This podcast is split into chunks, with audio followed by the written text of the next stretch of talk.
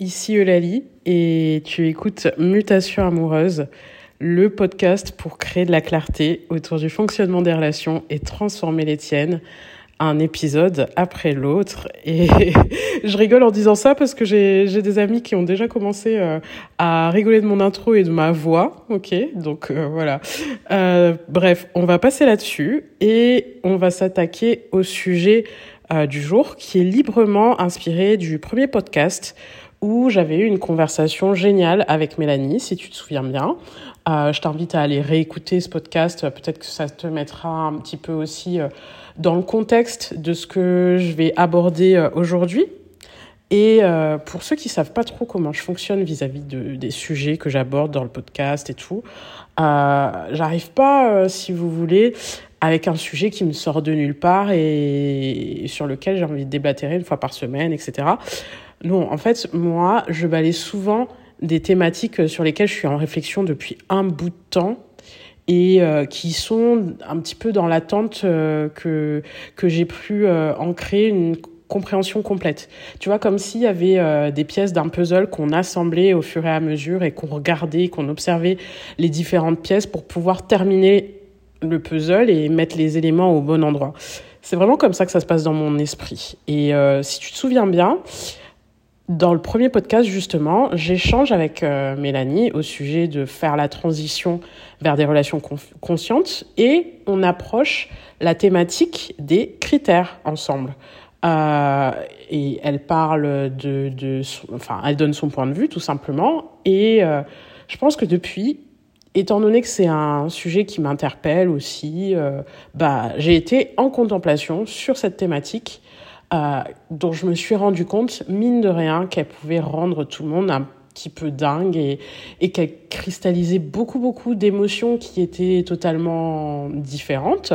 Euh, tout le monde veut donner son avis sur la question. Pour autant, est-ce que l'avis de tout le monde est légitime? Je ne le pense pas. Mais en tout cas, c'est une notion, celle des critères, qui fait vraiment débat, euh, qui divise, qui, euh, qui est ouverte à plein d'interprétations. Et du coup, j'avais envie d'apporter un petit peu, si tu veux, euh, mon expertise sur le sujet, qui te permettra certainement euh, de gagner en clarté pour toi-même, pour ta, propre vision des critères, pour même euh, la, liste que tu as dans ta tête, que ce soit une liste de courses ou que ce soit un, on va dire, un petit mémo avec trois, trois éléments dessus. J'ai envie de te parler de tout ça et de pourquoi ça peut être important, ce qui se cache derrière la notion de critère, et euh, aussi pourquoi tu devrais aussi bien doser. Hein, le fait d'évaluer les gens dans ta vie, c'est quand même important. Donc, pourquoi déjà est-ce que le sujet des critères, à mon avis, rend dingue tout le monde? Pourquoi est-ce qu'il nous divise? Pourquoi est-ce qu'il est soumis à tellement d'interprétations et de bah, d'opinions contradictoire, bah, je pense que c'est complexe parce que déjà, euh, le critère demande une sélection. D'accord? Le critère demande une sélection, ce qui veut dire qu'il y aurait limite euh, une liste parfaite à créer des critères euh, qui sont susceptibles de, bah, de constituer une personne avec qui on pourrait avoir une relation.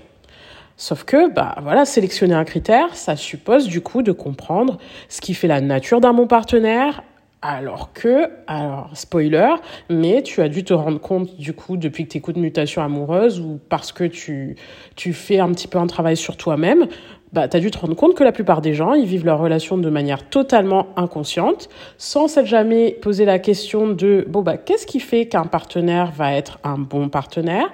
Et donc, ils donnent un avis sur la question des critères, alors que... Euh, bah, ils ne sont pas en capacité euh, véritablement de le faire. En tout cas, pas de donner un avis qui soit éclairé, un avis qui soit pondéré et, et réfléchi. D'accord? Donc ça, c'est le premier élément. En plus, je pense que la notion de critère, eh ben, elle vient s'opposer à un idéal romantique qui est cultivé par notre société, euh, dans la culture, euh, on va dire, euh, euh, cinématographique, dans les séries, dans les chansons, etc., etc., qui voudrait que bah, on se laisse simplement emporter par ses, sentiments pardon, dans le choix du partenaire et qu'on ne se pose pas non plus 36 000 questions euh, au sujet des critères que ce partenaire est censé euh, avoir pour qu'on entre en relation avec lui ou avec elle.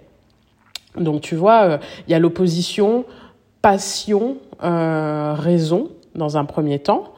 Euh, qui paraît un peu insolvable, tu vois, et qui ferait que bah, l'amour euh, qu'on ressent, il serait soumis à plein d'indicateurs auxquels on n'a absolument pas envie de le soumettre, d'accord? Et en plus, je pense qu'avec l'accès euh, assez récent à la sexualité, à une sexualité qui soit totalement libérée des codes moraux, qui soit indépendante, qui soit, ben, tu vois, libre, et eh ben, on est encore plus tenté, et je te dis libre parce que bah, avec la contraception, euh, bah, on peut vraiment avoir une vie sexuelle qui soit libérée de certains impératifs.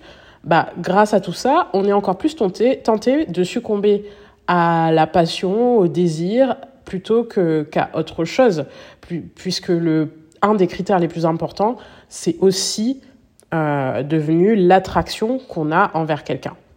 Donc, la notion de critère, elle mélange finalement plein d'éléments, que ce soit euh, la, la, passion émotionnelle et les ressentis, que ce soit l'attraction physique qu'on peut avoir euh, vis-à-vis de quelqu'un, que ce soit euh, des éléments, des impondérables euh, rationnels, réfléchis, qui permettent à quelqu'un d'être un partenaire euh, adapté, adéquat. Et du coup, bah forcément, en ayant tous ces tenants, tous ces aboutissants, on est tous plus ou moins perdus dans l'appréhension des critères. D'accord? Et euh, tu vois, c'est assez hum, perturbant aussi parce que dans ce dont on fait l'expérience, au quotidien, quand on rencontre des gens, quand on date, etc., en tout cas jusqu'à présent, j'imagine que pour toi ça va, ça va changer ou ça a déjà changé, mais le ressenti amoureux, qui est à la base de la création d'une relation, et eh ben finalement, il n'est pas lié à des critères, il n'est pas lié à des conditions, il est lié à un conditionnement plutôt euh, que l'on subit, que l'on méconnaît, qui est totalement inconscient et qui du coup, ben, soit nous induit en erreur dans la mesure où ce conditionnement, euh, ben, il ne nous permet pas d'aller vers des partenaires qui soient sains pour nous, soit euh, dans le cas de personnes qui ont des attachements qui soient sains, qui soient sécuritaires, et eh ben c'est c'est ce conditionnement, il permet naturellement de se tourner vers une personne avec qui on peut créer une relation stable et durable. Du coup, tu vois, dans certains cas, je pense que les critères sont une absolue nécessité parce qu'ils viennent euh, rétablir une forme d'équilibre face à euh, à la découverte de l'autre, face à cette phase de rencontre qui est importante parce qu'elle pose les bases d'une relation. Et dans certains cas, eh ben, elle s'avère un peu euh, superficielle parce que la personne a déjà un sens inné de ce qui permet de d'identifier un partenaire qui soit sain. Et euh, c'est en ça que les critères peuvent euh, se révéler intéressants, peuvent s'avérer euh, véritablement nécessaires. Et je vais développer parce que si tu écoutes Mutation amoureuse, il y a de fortes chances pour que ce questionnement sur les critères, ben, il fasse sens pour toi parce que tu as besoin de rétablir une base saine dans la découverte de l'autre, une base saine dans ta façon d'entrer en relation et de créer du discernement vis-à-vis de la personne qui pourrait s'avérer être un partenaire pour toi. Donc on va développer un peu tout ça. Alors déjà, comme je te disais, le ressenti amoureux, euh, ben, il est là, il est présent et il est un peu inconditionnel, tu vois, euh, parce que euh, t'as pas besoin de conditions précises pour aimer et pour ressentir de l'amour vis-à-vis de quelqu'un, d'accord? D'ailleurs, on peut aimer tout et n'importe quoi absolument sans, condition. C'est bien pour ça que tu ressens de l'amour euh, pour euh, les animaux. C'est bien pour ça que euh, tu ressens de l'amour pour ta petite nièce qui est née il y a trois jours alors que tu ne la connais absolument pas. Ou bien encore, c'est pour ça que tu ressens de l'amour pour la nature et tous les éléments qui t'entourent. Mais en face de ça, certes, ressentir de l'amour et l'émotion amoureuse, elle est complètement inconditionnelle, mais l'espace du couple et la relation amoureuse, elle, elle demande un, un, engagement, tu vois, qui a besoin de reposer sur des conditions pour que sa réalisation soit épanouissante. C'est-à-dire que, ok, l'amour, c'est inconditionnel, mais le couple, ça a besoin de conditions pour qu'il soit réussi, pour qu'il soit épanoui, tu vois. Donc à partir de ce moment-là, investir la relation amoureuse, ça demande de poser des fondements, tu vois, pour s'assurer qu'elle soit épanouissante pour les deux personnes. Et ça demande d'avoir le discernement, de, de voir, de déceler si la personne qui est face à toi, elle est capable de ça avec toi. Elle est capable de se mettre en posture, de créer une relation saine. Et c'est là qu'intervient pour moi, hein, à mes yeux, la notion de critère. En fait, si tu veux, euh, à mon avis, les critères, ça répond à la question, la personne en face de moi, est-ce qu'elle est capable de créer un couple qui nous respecte et nous fait nous sentir bien tous les deux? Point. Et franchement, à mon avis, ça va pas au-delà. Parce que, évidemment, tu peux te créer une euh, liste de courses, tu vois, une liste critères de, une liste de critères, liste de courses, je vais arriver à le dire, euh, qui que tu es ultra pointilleuse sur le genre de personne que euh, tu veux rencontrer, mais honnêtement, d'expérience et de ce que je vois autour, euh, en fait, créer ce genre de liste qui soit immense, c'est surtout euh, très réactionnel vis-à-vis des expériences douloureuses qu'on a pu vivre, vis-à-vis des relations qui ont été compliquées, euh, euh où l'autre personne en face nous a fait nous sentir mal, ou avec qui on a vécu des, une expérience traumatique. Et du coup, en fait, l'accumulation de critères, c'est surtout pour se protéger de revivre des situations qui soient euh, douloureuses, compliquées et euh, ingérables pour soi. Et c'est très certainement, dans une certaine mesure aussi, hein, euh, si je mets ça de côté, si je mets les traumas de côté, c'est aussi certainement lié au fait que, bah, finalement, on se met une pression folle à ce sujet. La société nous amène à, à euh, nous mettre une pression de dingue sur la sélection du partenaire parce que euh, le sujet de l'amour et des relations, c'est un sujet prépondérant derrière lequel il y a une notion d'accomplissement, de succès, d'accord? C'est bien pour ça que les qui, à 30 ans ou passé 30 ans, se posent beaucoup de questions sur leurs relations et sur leur situation quand ils sont célibataires, euh, en sont là. C'est parce que, euh, mine de rien, la société véhicule cette idée que bah, on doit être en relation, on doit être en couple. Après, il y a évidemment un impératif social euh, qui fait que, bah oui, on a envie euh, de créer des liens et, et de, euh, et de nous sentir épanouis auprès des autres. C'est forcément, je pense que l'homme est un animal social. Mais au-delà de ça, on se met déjà euh, une pression de malade à ce sujet. D'autant plus que, si tu veux, le partenaire, au final, dans l'inconscient collectif, il répond du coup a plein plein d'idéaux. Il est censé endosser tous les rôles. Euh, ton partenaire dans la société, dans l'idéal qui est promu, c'est euh, censé être ton meilleur ami, c'est censé être ton confident, c'est censé être euh, ton amant. Dans certains cas, c'est censé également être ton partenaire business. Donc c'est censé être l'élément dans ta vie avec lequel euh, tu te réalises le plus. ok?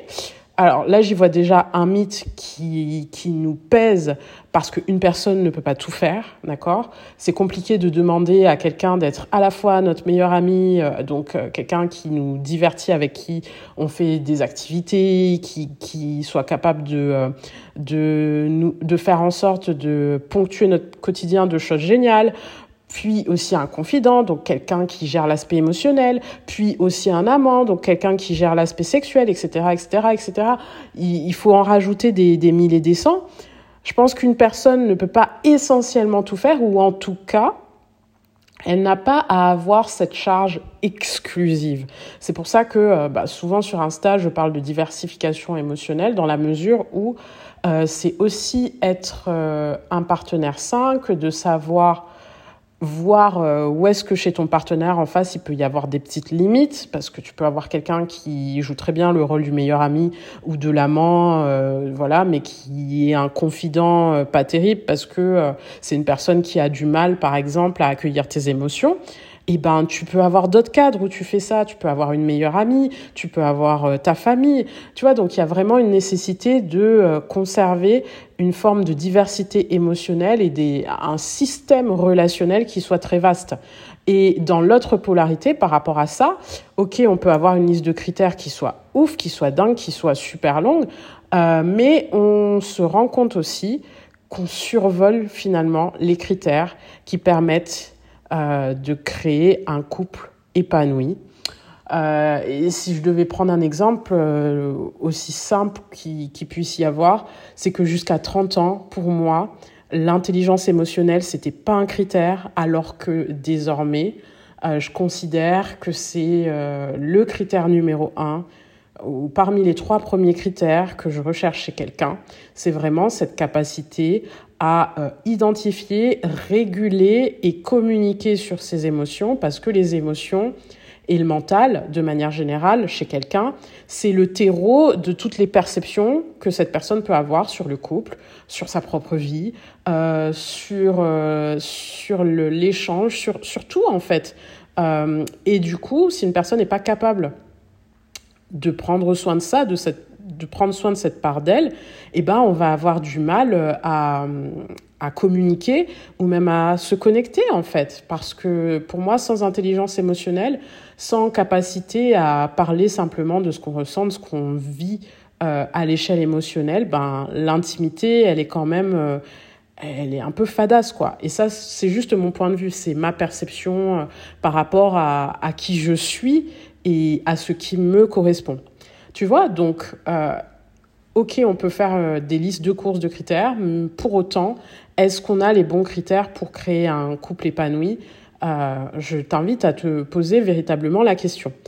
Et ce qui est important au final, c'est d'identifier les choses qui vont permettre de soutenir le couple. Tu vois, dans la mesure où on sait ce qui permet aux gens de créer une véritable connexion dans, dans une relation honnêtement, c'est pour moi, si je devais résumer, c'est l'intégrité, euh, la profondeur, la faculté à soutenir l'autre, à participer à sa joie, à, participer à, au fait que cet individu se sente mis en valeur. Et tout le reste me semble vraiment superflu. Parce que du coup, euh, c'est des choses que euh, soit on est en mesure de se donner à, à, soi-même, soit si on s'y attache, ben, relève plus, comme je disais, de la réponse un peu traumatique, quoi. Et si tu veux, pour euh, continuer cette espèce de métaphore euh, de, des critères liste de courses, je pense qu'il faut vraiment s'éloigner du coup de la tendance à, à établir des critères et d'être dans la surenchère vis-à-vis de ça, parce que euh, ben, finalement on considère l'autre comme un consommable. J'ai l'impression que c'est aussi une conséquence tu vois, du fait de vivre dans une société qui est totalement consumériste, où tout est voué à être euh, vu perçu, utilisé, consommé comme, euh, comme un produit. Déjà, on consomme l'autre parce que euh, via les réseaux sociaux, euh, bah voilà, on a le choix, hein, tu vois, on peut prendre et relaisser, on peut goûter, on peut avoir accès à l'autre beaucoup plus facilement. Et au final, euh, on entre dans cette perversité de, de, tout le temps être là à évaluer euh, l'autre dans sa vie, à essayer de voir si un tel vaut le coup par rapport à un autre, euh, comme si on mettait cette personne dans notre panier euh, avant achat, tu vois. Et ça, c'est un peu le processus de dating, c'est que euh, bah, on teste, on, on remet sur l'étagère, et si ça nous plaît pas, on reteste, et, etc., etc. Sauf que au final, il n'y a pas une vraie exploration de ce que pourrait être l'intimité avec la, personne. Et euh, c'est pour ça que ce processus d'évaluation, il est un peu, un peu pervers, un peu toxique. Il faut, il faut vraiment s'en méfier. Et au-delà de ça, ça peut perdurer. Euh, en fait, au-delà de, la, de, juste la période de dating, une fois qu'on est dans une relation installée, euh, en fait, on construit une union avec cette espèce d'idée d'arrière-pensée là où on juge tout le temps si on est voué à rester dans cette relation ou pas. Tu vois, il y a cette espèce de perpétuel processus d'évaluation de l'autre à tout moment euh, qui fait que euh, on n'arrive plus à être attentif à la valeur qu'a déjà la présence de cette personne dans notre vie. Et ça, c'est super, super important euh, de le remarquer et d'y être attentif.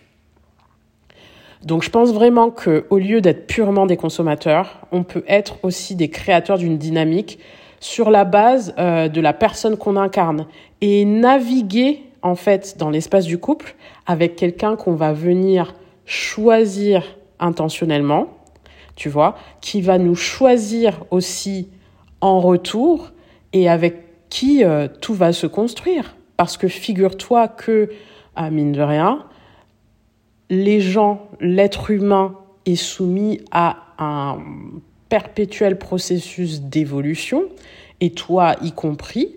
Donc, qui te dit que ta liste de critères intangibles, qui se fait miroir aussi chez l'autre, qui a certainement lui aussi une liste de critères folles, ne va pas finalement être nul, non avenu et euh, ne servir à rien dans l'évolution de votre relation. Euh, je te donne un exemple. Euh, bah, je sais pas, à un moment, j'étais attachée au critère de sélectionner une personne euh, qui fasse tel sport à tel dosage. Et ben en fait, je me rends compte que euh, je suis pas nécessairement rattachée à mon identité sportive, tu vois, et que avoir un partenaire qui a la valeur de cultiver sa santé, c'est important pour moi. Par contre, euh, effectivement, si euh, je sais pas demain je me casse euh, une jambe et que j'arrive plus à faire des squats et eh ben figure-toi que euh, ça me rendra pas euh, bah, moins saine pour autant tu vois. Et ça fera en sorte que ma relation aussi évolue. Mais ce que je veux dire par là, c'est que être attaché à ce critère-là était finalement un petit peu superficiel dans la mesure où moi-même, euh, c'est quelque chose que je peux amener à, changer et sur lequel ben mon couple ou la projection d'un couple n'a pas à reposer. En fait, donc euh, il faut être capable de comprendre que les gens évoluent et qu'on va s'adapter et qu'on va se renouveler avec eux. Et on peut choisir du coup d'aimer pleinement quelqu'un. Tu peux choisir d'aimer pleinement une personne tout en sachant que euh, bah au final comme tes frères, comme tes cousines, comme tes potes, bah il y a des choses que tu vas totalement kiffer, il y a des choses qui vont évoluer et euh, il y a des choses limites aussi qui vont t'agacer chez cette personne, mais que c'est totalement OK parce que ça fait partie des ambivalences des relations que l'on noue autour de nous. Euh, OK, la vie est tellement riche de ça de de cette ambivalence, de cette multiplicité qu'il y a chez les gens. Et c'est ça qu'on doit prendre en compte. Et c'est là que je pense qu'on a les bons critères. Quand on est capable d'identifier ce qui permet à une personne d'être un partenaire sain et qui fait que cette personne va être à même d'évoluer avec nous. Voilà. Eh ben écoute, j'espère que euh, cet épisode t'aura aidé euh, sur cette notion de critères, sur cette idée que euh, ben, l'amour inconditionnel euh, est totalement conditionnel. Et pour finir sur cette idée que euh, le fait d'évaluer les gens dans ta vie, c'est quelque chose à prendre avec beaucoup, beaucoup de pincettes. Euh, et que tu vas pouvoir réfléchir à tout ça. N'hésite pas hein, d'ailleurs à la suite de cet épisode à me faire un retour de ce que, ce que ça aura généré comme réflexion, comme remarque, comme questionnement. Je serais ravie, je suis toujours ravie d'échanger avec les gens euh, qui écoutent le podcast parce que, euh, bon, bah, quoi qu'il en soit, ça veut dire que vous êtes dans un processus de développement qui, moi, m'intéresse et, et sur, sur lequel euh, je suis toujours avide de partager. OK? Et si tu as besoin, en tout cas, de passer par un processus qui te permette de te fixer des critères clairs et opérants pour toi hein, en tant qu'individu, parce qu'on a tous une approche qui du coup va être différente, euh, mais qui te permettent quand même de discerner ce qui fait un partenaire quali euh, chez les personnes que tu dates, eh ben je t'invite à me rejoindre sur l'accompagnement et mécènement, euh, puisque c'est un des éléments sur lesquels je travaille avec les personnes que j'accompagne, d'accord? Cet accompagnement, il est là pour te permettre de t'aimer en premier lieu, donc d'avoir déjà la clarté de venir questionner ton identité, tes valeurs et tous les autres éléments qui vont pouvoir entrer en ligne de compte, mine de rien, dans un choix éclairé euh, de partenaire. Ensuite, il y aura tout le processus euh, de guérison qui te permet justement de te détacher euh, des critères liste de courses, qui te permet de te sentir en confiance quand tu dates et au final, aimer l'autre, c'est aussi cette polarité où euh, quand tu es confronté à de nouvelles personnes, quand tu dates, quand euh, tu es sur la voie de rencontrer quelqu'un, eh ben tu es en mesure euh, de d'aller véritablement vers l'autre et d'entrer dans un processus intime où tu apprends à le connaître et où vous construisez une relation qui soit quali.